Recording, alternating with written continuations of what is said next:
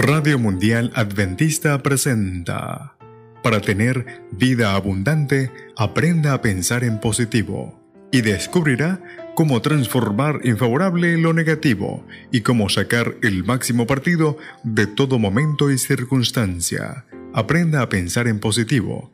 Le enseñará a ir subiendo con paso firme, peldaño tras peldaño, por la escalera de la auténtica felicidad con Rodrigo Josué Rivas. Continuamos con la serie Cómo fomentar sentimientos positivos. Nuestro tema de hoy, la inteligencia emocional, tercera parte. El desarrollo de la inteligencia emocional. En la primera infancia, habitualmente no regulamos nuestra respuesta emocional, simplemente la expresamos más o menos explosivamente. Esto socialmente se acepta en los niños pequeños, pero no en las posteriores etapas de la vida. Con el aprendizaje conseguimos equilibrar dos fuerzas opuestas. Por un lado, la necesidad psicobiológica de la respuesta emocional y por el otro, la necesidad de adaptación a las normas de convivencia establecidas. Manuel Well Barceló, en su libro Tengo inteligencia emocional, considera en realidad no existen emociones positivas ni negativas, Simplemente existen emociones como consecuencia de la respuesta del individuo ante una situación. Es cierto que determinadas emociones son útiles y traen un beneficio personal y otras no. A partir de este hecho podemos dividir las emociones en respuestas emocionales afectivas, útiles y adaptativas y respuestas emocionales no afectivas, poco útiles o poco adaptativas. Una respuesta emocional, alegría, ira, rechazo, vergüenza, resulta útil dependiendo del contexto.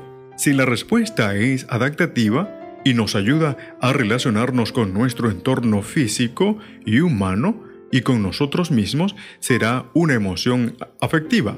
De modo que todas las respuestas emocionales resultan positivas cuando se reconducen adecuadamente. Goldman dice que cuando propugnamos el autocontrol emocional, no estamos fomentando la negación o la mera represión de nuestros verdaderos sentimientos, sino que lo que queremos es controlarlos y canalizarlos para que no nos dañen a nosotros mismos ni a los demás.